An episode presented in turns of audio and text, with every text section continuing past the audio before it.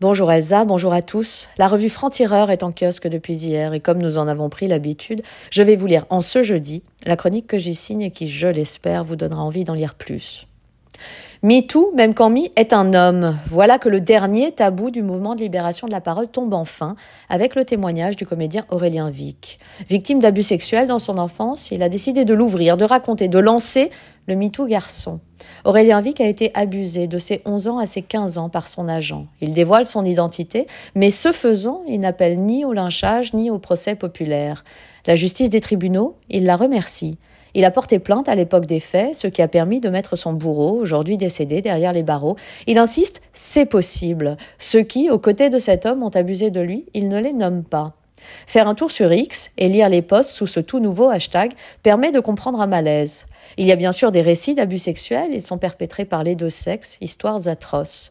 Et puis des commentaires dénonçant que ces violences envers les hommes semblent mieux accueillies que les autres.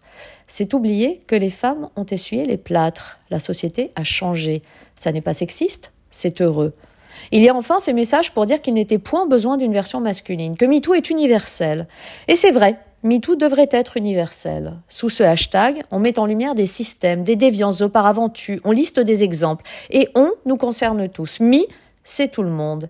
Mais à ce titre, il aurait aussi fallu dénoncer toutes les variantes de MeToo. MeToo théâtre, MeToo cinéma, MeToo stand-up, MeToo média, MeToo Afrique. Si tous ces autres suffixes sont parus légitimes, alors il faut accepter ce MeToo garçon et saluer le courage de ces hommes qui prennent le risque de la parole et de la honte.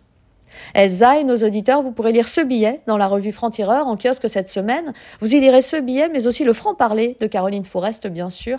Ça s'appelle Le masque et la flèche. Et il y est question de notre résistance face aux extrêmes. Peut-on encore parler d'arc républicain quand les méthodes factieuses de la France insoumise et surtout les méthodes factices du Rassemblement national finissent par sembler normales à une population à cran? Le RN, qui n'a pas abandonné la provoque ni l'indignité, est-il encore contesté, critiqué comme il doit l'être? Caroline Fourès nous explique le véritable enjeu de ce qui se joue maintenant. L'arc républicain dont il est question justement en une de franc-tireur, ça se tend, l'extrême droite ose tout et la résistance faiblit. C'est notre sujet en une cette semaine. L'extrême droite roule-t-elle sur un boulevard face à un front républicain devenu inoffensif? C'est une inquiétude et c'est ce que nous avons tenté de décrypter dans ce numéro 120.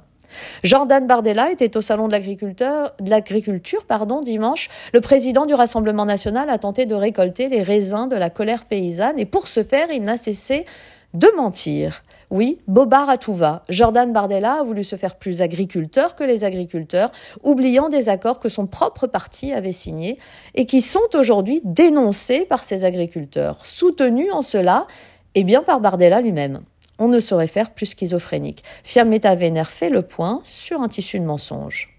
Benjamin Cyr nous raconte cet arc républicain dont nous parlions. Il est né en 1947 et il n'a de cesse d'être mis en question sur l'autel de la dédiabolisation du RN.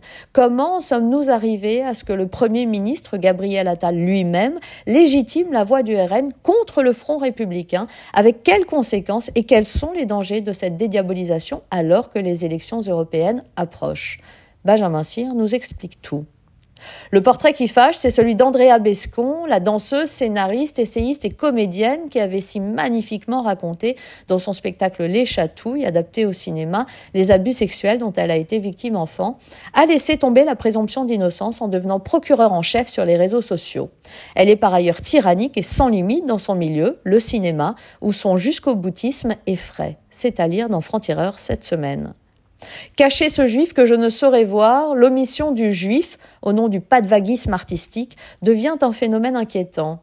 Juif, on achève bien les mots, c'est à lire également dans ce numéro. Plein de choses encore dans ce numéro 120 de Franc-Tireur et comme chaque semaine, l'éditorial de Raphaël Enthoven, le cul de l'autruche, où l'on parle de l'inculpation disculpatoire.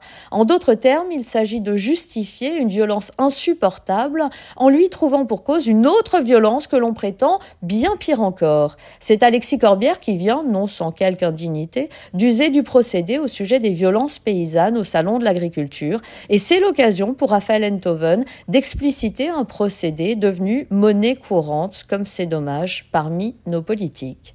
La raison est un combat, c'est le nôtre à Franc-Tireur, combattre toutes les formes d'extrémismes aussi. Lisez-nous, rejoignez ce combat et la lutte pour que la nuance survive dans un monde qui n'a de cesse de se radicaliser. Belle journée à tous.